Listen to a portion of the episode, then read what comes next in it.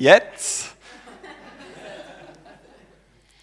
Verheißungsorientiert leben ist der Titel der heutigen Predigt.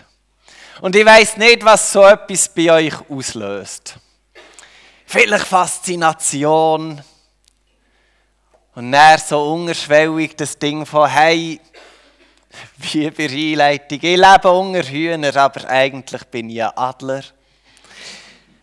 Vielleicht löst es ein bisschen Unbehaglichkeit aus, es säuft, was kommt denn da auf mich zu? Und eventuell auch einfach versteht man nur einen Bahnhof und findet, ja, das sagt mir jetzt gar nichts, schauen wir mal.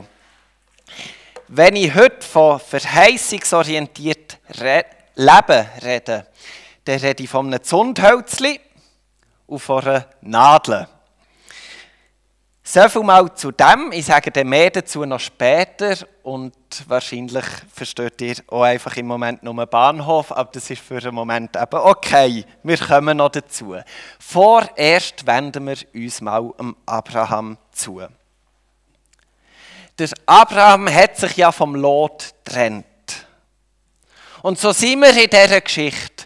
Der Lot zieht davon, sie trennen sich in die fruchtbare Gegend vom Jordan. Und der Abraham bleibt stehen, schaut ihm hinten nach. Und wahrscheinlich so ein bisschen nach dem Motto, der Mutig verklüpft erst nach seiner Tat, geht es auch im Moment am Abraham. Ich stelle mir vor, wie der so ein bisschen knickt da ist, das fruchtbare Land sieht, der Lot sieht, seine Situation sieht, der Kopf ein bisschen hängen vielleicht tut er noch, noch ein bisschen schütteln und es geht ihm durch den Kopf, was habe ich jetzt eigentlich gemacht? Was ist das gewesen, was mich gerade geritten hat, wo ich jetzt damit leben muss? Und wahrscheinlich geht es nicht nur ihm so, sondern den Hirten und allen anderen, die bei dem Abraham bleiben und auch betroffen sind, auch so. Lass den Kopf hängen, schütteln und denken, oh je, oh je. Weil sie realisiert haben, was sie da da und was passiert ist. Und so kommen wir jetzt unmittelbar in die nächsten Verse von letzten Sonntag. Es sind Genesis 13, Verse 14 bis 18.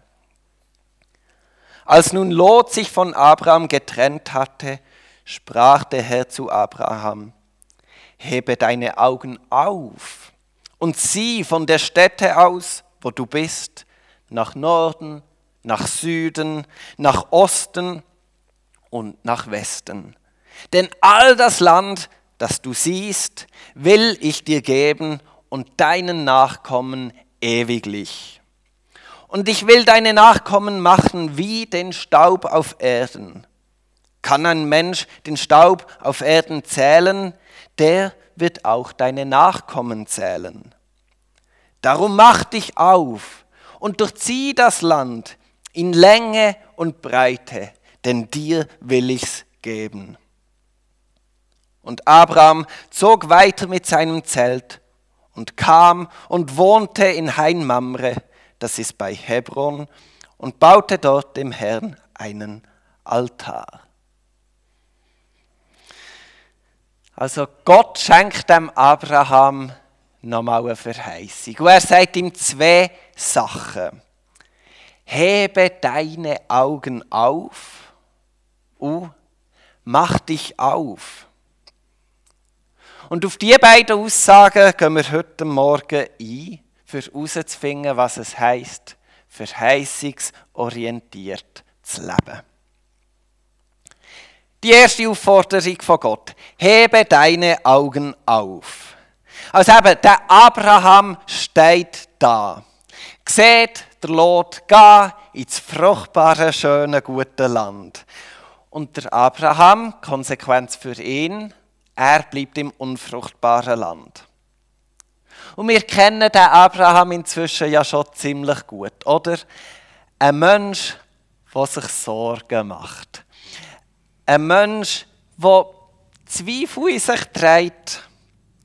Ein Mensch, der die Realität vom Leben anschaut und er weiß, auf was das die Sachen werden rauslaufen, weil er auch einfach einen Verstand hat. Ein Mensch, der Angst bekommt, wenn es ganz offensichtlich so um ihn bestellt ist, dass man sich wirklich Sorgen machen muss. Und Abraham lässt in dem in den Kopf sinken. Wir reden heute Morgen nur vom Abraham. Wir gehen natürlich mit den schwierigen Realitäten vom Leben anders um, oder? Ähm, aber es ist einfacher, wenn wir über ihn reden, in dem Sinne. Und genau dort wird es jetzt wunderschön. In dem Moment, wo man wirklich sieht, ja, es sehr galant gewesen, was du hast gemacht, aber ähm, schau, was du dich hast reingeritten.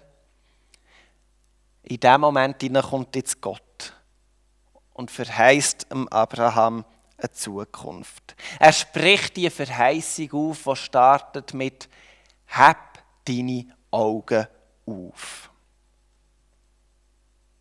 Ich will kein Pessimist sein und jetzt geht die ganze Menschheit ins Leben von Abraham eben einschließen. Und doch merke ich es einfach auch mit meinem Leben und wenn ich das Weltgeschehen anschaue, es gibt halt schon sehr vieles, was passiert, was dazu führt, dass wir den Kopf hängen dass wir ihn senken, dass sich unsere Augen schließen, einfach weil wir erschöpft sind. Weil das Leben so viel mit sich bringt, was uns ermüdet. Vielleicht kennt ihr auch das Gefühl vom Autofahren. Man wird müde und der Kopf lässt man hängen und die Lider anfangen und senken sich immer wie mehr. Manchmal hat man das Glück, wenn man einen Beifahrer hat, der sagt, hey, hab deine Augen auf, das geht jetzt nicht du bist unterwegs im Auto, kannst jetzt nicht die Augen schließen und erschöpft sein. Äh, das ist gefährlich, mach etwas. Etwa die hat man keinen Beifahrer, muss alleine mit dem Schlag kommen. Und da gibt es einen wunderbaren Trick, eben das Zundhölzli. Das Zundhölzli kann man nehmen und vertikal bis im Auge einklemmen. Und dann sieht er, man kann es dann nicht mehr wirklich gut schließen. Ja, gell? Also es bleibt offen. Die Zundhölzli helfen uns, dass wenn unsere Augen müde und schwer werden, dass sie nicht einfach zuklappen, sondern dass sie offen bleiben und dass der Blick da bleibt. Und verheißungsorientiert leben heisst, hey, Gott kommt in unser Leben. Er weiß, wie es uns geht, wo wir in unserer Erschöpfung und allem drinnen sind und er tut uns das Zundhölzli in die Augen und sagt, hey, hab deine Augen auf. Ich habe etwas für dich parat. Ich weiß, das Leben ist oft hart, es ist oft ungerecht, es ist gemein, es gibt so vieles, was unverständlich ist. Es ist schmerzhaft, es ist mit Leid verbunden. Ich weiß, da ist ganz vieles, was dein Leben schwierig macht. Aber schau, ich werde mit, dir, mit mir eine Verheißung, ein Zundholz in die Augen tun, damit du in all dem nicht deine Augen musst schließen und mit gesenktem Kopf musst durchs Leben gehen. Weil wenn die Augen zu sind, dann sind wir orientierungslos. Wenn wir nicht mehr sehen, dann wissen wir nicht, was passiert. Wir tätschen irgendwo den Kopf an. Wir haben keine Ahnung, wo wir stehen, was um uns herum geht. Und so ein Zundhölzchen, eine Verheißung von Gott hilft uns, dass wir in Realität vom Leben die Augen offen behalten können. Es öffnet uns die Augen für eine Wirklichkeit, die bisher noch nicht ist sichtbar war, aber wo wir uns neu dürfen mit Gott vor Augen führen. Eine Wirklichkeit, die gut ist, die uns hilft, die uns Freude schenkt, die uns Fülle gibt und Hoffnung für dass wir diese Fahrt dürfen weitermachen. Und dass wir es eben erfüllt und gestärkt können weitermachen. Wenn wir verheißungsorientiert leben wollen, dann öffnen wir unsere Augen für das, was uns Gott zeigen will. Und wenn wir das sehen, dann bekommen wir Kraft, wir bekommen Orientierung. Abraham ist eben das Land vor Augen geführt worden. Weil er aufgeschaut hat, hat er nach Norden, nach Süden, nach Osten und nach Westen blicken. Und ja, also die Realität ist ja immer noch da. Es ist sandig, trocken und karg gewesen. Absolut, ja. Aber jetzt wird es ganz poetisch von Gott. Also die erste Verheißung ist ja, sind die Sterne im Himmel gewesen. Jetzt das Land, es wird fassbarer, es bekommt Boden. Das, der ist zwar staubig, und dann sagt Gott, hey, ich gebe dir mehr Nachkommen als der Staub, wo hier am Boden ist. Und so erhebt Gott die Verheißung, das Bild von Verheißung noch über die karge Realität, wo man Abraham um ist. Ich finde das mega poetisch, der Weg, wo Gott mit dem Abraham geht und das Bild, das er ihm damit auf den Weg gibt. Im Moment bin ich viel am Joggen und ähm, es tut mir gut, so ein bisschen außer Atem zu kommen und so Grenzen auch körperlich irgendwo zu spüren. Und dann gehe ich da über die Emmentaler Höger. Und ich habe mir so ein Ritual angeeignet, dass immer, man kennt ja irgendwann die schönen, saftigen Emmentaler Höger, dort, wo ich weiss, ich komme am höchsten Punkt an, dann gebe ich nochmal alles.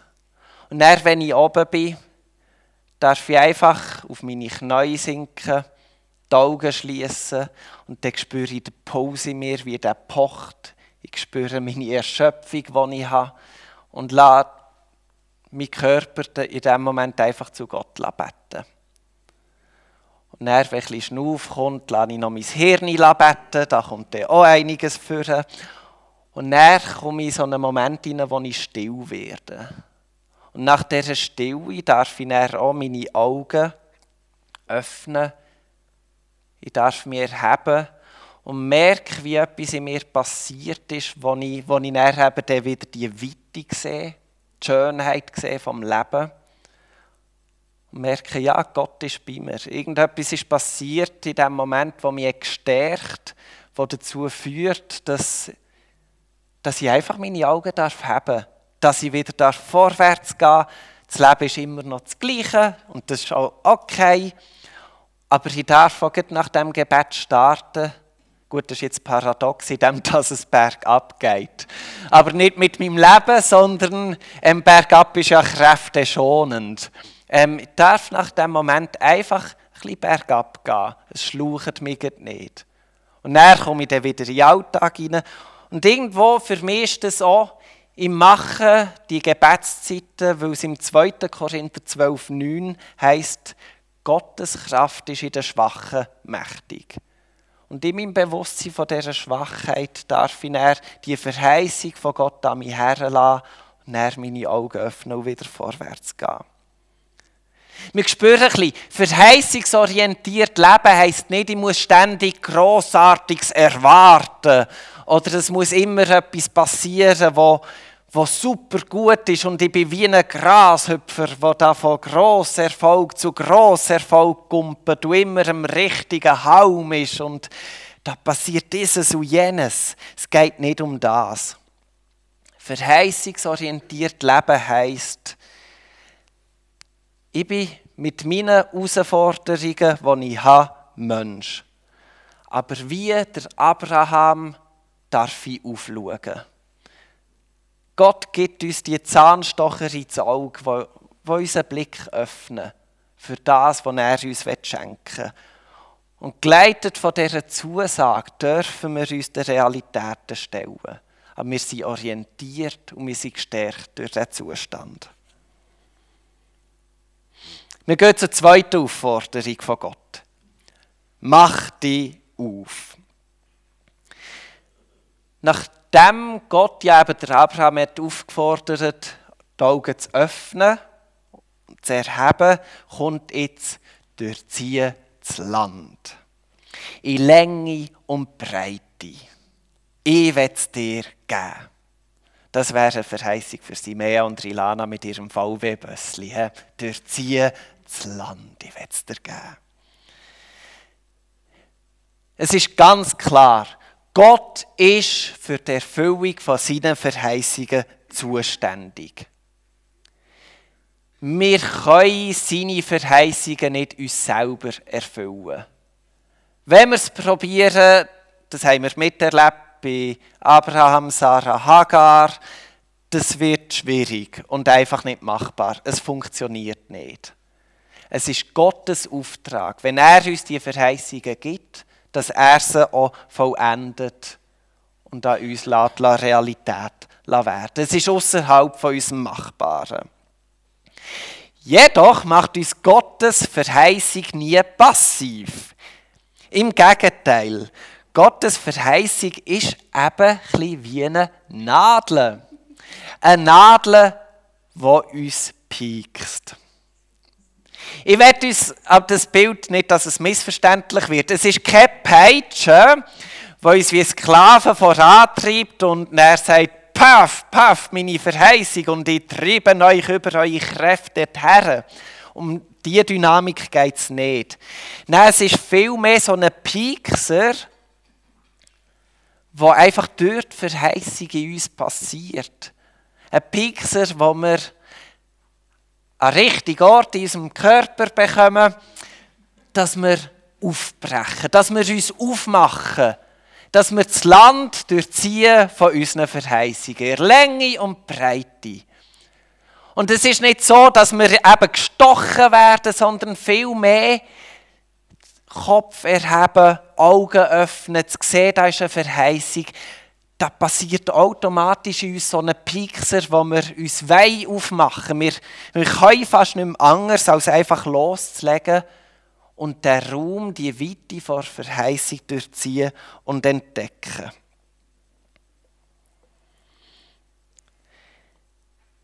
Es wird uns dabei unterschiedlich gehen. Der Abraham hat ja das Land vor Verheißung durchzogen und er hat es nie besessen. Und gleich hat er in diesem weiten Raum von seiner Verheißung dürfen leben. Wahrscheinlich werden wir das oft auch erleben. Wir ziehen durch das Land von unserer Verheißung und werden es gut, gut möglich nie besitzen. Beim Abraham ist das bis ans Lebensende so gegangen. Und doch hat sein Leben Wert gehabt. Doch hat auch er Fülle dürfen erleben und Freude dürfen erleben. Und dann gibt es aber durchaus die Momente, wo wir das Land von unserer Verheißung werden besitzen, wo wir schon hier dürfen erleben, Gott lässt etwas Realität werden. Und schon jetzt, noch bevor wir mal bei ihm in Ewigkeit sind, dürfen wir sehen, wie sein Wort wahr wird und sich schon hier auf Erden erfüllt. Das sind wunderbare und kostbare Momente. Aber ich würde es nicht zu fest werten, weil Gott, unser grosser Abraham, es ist so befreiend und entlastend. Er hat sein Leben ihr Verheißung dürfen leben, ohne sie jemals müssen dürfen zu besitzen. Das finde ich mega entlastend und befreien. Befreiend. Und so gilt auch für uns. Machen wir uns auf. Spüren wir den Piekser, wo Gottes Verheißungen uns geben. Damit wir in diesem Horizont dürfen leben Damit wir die Weite erleben können, die Gott für uns parat gemacht hat. Durchziehen wir das Land. Von Norden bis Süden, von Osten bis Westen. Spüren wir, was da um ist.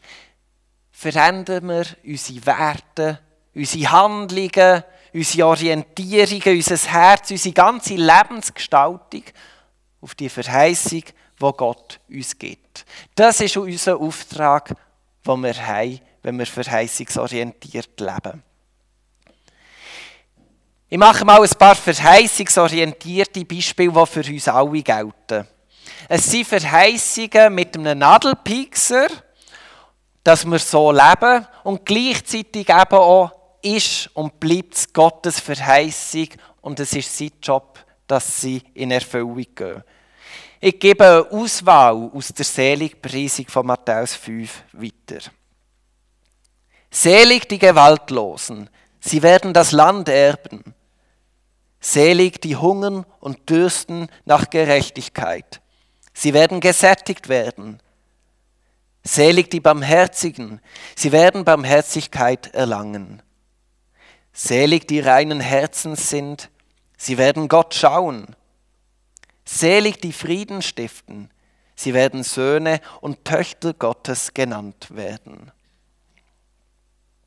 Hören wir die Verheißungen, die für uns alle gelten, raus. Wunderbar die Seligpreisung, die Verheißung von Land, von Satzsein, von Barmherzigkeit, von einer Nähe zu Gott. Und spüren wir gleichzeitig auch den Nadelpiekser, den sie haben. Wir sollen gewaltlos leben, Gerechtigkeit suchen, barmherzig sein, ein reines Herz haben, Frieden stiften. Das ist das, was Gott sich wünscht, dass wir drin aktiv werden, wenn wir seine Verheißung durchziehen. Und gerade in dieser Seligpreisung finde ich so wunderschön, wieder wie ich es vorhin gesagt habe. Verheißungsorientiert leben, das hat nicht mit, mit den Riesenwunder zu tun, die da bombastisch und beeindruckend daherkommen. Die Orte, wo wir unsere Verheißungen leben, sind in Regel wie die beim Abraham. Es sind karge, öde, trockene Landschaften. Aber ich denke, es muss ja so sein. Weil gerade an diesen Orten brauchen wir ja Verheißungen. Gerade an diesen Orten muss ja unser Blick erhoben werden. Und brauchen wir den Nadelpiekser, damit wir in Bewegung kommen. Sonst wäre es ja müßig. Aber es ist sehr entlastend, dürfen zu wissen, hey, wenn ich in dem stecke, es ist der richtige Ort, wo Gott uns eben die Verheißungen schenkt und wo wir drin dürfen leben. Und so sind wir in dieser Dynamik drin. Gott schenkt Verheißungen. Er ist dran, dass sie in Erfüllung gehen. Aber auch wir sind aktiv, damit unser Leben so gestaltet ist, dass wir uns drinnen bewegen. Es ist eine gegenseitig beeinflussende Dynamik. Ich werde noch einen Vers weitergeben, wo die Dynamik enorm gut sichtbar macht. Matthäus 6, 33. Eine Verheißung mit Nadelpiekser, aber es ist auch klar, was Gott beiträgt. Trachtet zuerst nach dem Reich Gottes und nach seiner Gerechtigkeit. Der Nadelpiekser. So wird euch das alles zufallen. Die Verheißung von Gott, sein Job, wo wie übergeordnet ist über dem allem. Verheißungsorientiert Leben heißt also, sich aufzumachen und das Leben gemäß diesen Verheißungen entsprechend zu gestalten. Wir dürfen uns also zum Schluss fragen, wo stecken wir zurzeit im Leben? Welche Aufforderung spricht Gott uns heute Morgen zu? Sind wir wie in diesem Abraham-Lot-Moment, wo wir unseren Kopf senken, wo die Augenlider langsam absinken und wir brauchen es, dass Gott uns das Zündholz in die Augen steckt und sagt, hey, hab deine Augen auf. Schau auf, Norden, Süden, Osten, Westen. Schau das alles an. Das sind meine Verheißungen, die ich dir geschenkt habe. ist es dran, dass wir den Staub anschauen, aber dürfen erleben, dass der Blick in uns hineinkommt. Gott schenkt uns viel mehr als der Staub, der im Moment um uns herum ist. Oder ist es so, dass wir irgendwo sind müde worden, matt, gelähmt, erschöpft von, vom Leben selber und vielleicht ziehen wir schon ein Zeitchen durch die Verheißungen haben die Erwartung, es soll sich im Hier und Jetzt erfüllen und wir mögen irgendwie nicht mehr und spüren auch die Verheißung für uns kein Nadelpiekser mehr, der uns sticht, damit wir uns wieder aufmachen. Ich denke, wenn wir an diesem Punkt sind, warten wir nicht auf eine Peitsche, die uns unsere Lethargie ausschlägt. Das wird nie passieren. Aber dann richten wir uns nochmal neu auf Gott aus, damit er uns eine Verheißung zusprechen kann, damit wir die Worte dürfen erfahren, die er für uns der Nadelpixen sind, damit wir neu gestärkt sind, für uns aufzumachen und das Land dürfen durchziehen. Wir gehen jetzt in eine Zeit vor Anbetung und wir beten Gott an. Eben der Gott, der uns die Verheißungen schenkt. Der Gott, der dafür zuständig ist, dass sich die Verheißungen erfüllen. Wir haben gelesen, dass der Abraham Gott einen Altar gebaut hat. Und vielleicht ist heute auch unser Lobpreis der Altar, wo wir Gott bauen. Für seine Verheißungen, für das Leben, das er uns stiftet. Wir werden Band zu Corinne haben, die mit euch beten. Wenn ihr merkt, ich brauche jetzt ein Wort von Gott, wo mir ein Zündhölzchen in die Augen drückt oder den Nagelpiekser gibt, geht unbedingt auf sie zu und sie beten mit euch. Sie haben sogar Zündhölzchen und Nägel bei sich, dass der, sie werden euch nicht ähm, das ins Auge drücken und nicht stüpfen, aber vielleicht könnt ihr es nach dem Gebet mitnehmen. Als Erinnerung, weil der Altar ist auch für Abraham eine Erinnerung was passiert ist. Und so dürfen wir vielleicht diesen Gegenstand mitnehmen als Erinnerung für die Verheißung von Gott in unserem Leben. Und wenn ihr etwas habt zum Teilen in dieser Anbetungszeit, kommt führen. Die Geschichten sind auch Anbetung von Gott. Lassen wir das einander hören. Und hey, wenn sie unvollkommen sind, kein Problem, dann sind wir ganz nach beim Abraham. Aber es ist doch so ermutigend, wenn wir hören, Gott ist irgendwo dran und drückt einem das Hundhölzchen in die Augen, damit der Blick wach bleibt. Oder Gott hat irgendetwas in jemandem gemacht, damit man sich auf den Weg gemacht hat. Es darf unvollendet sein. Wir sind alle unterwegs. Unterwegs in Gottes Verheißungen. Amen.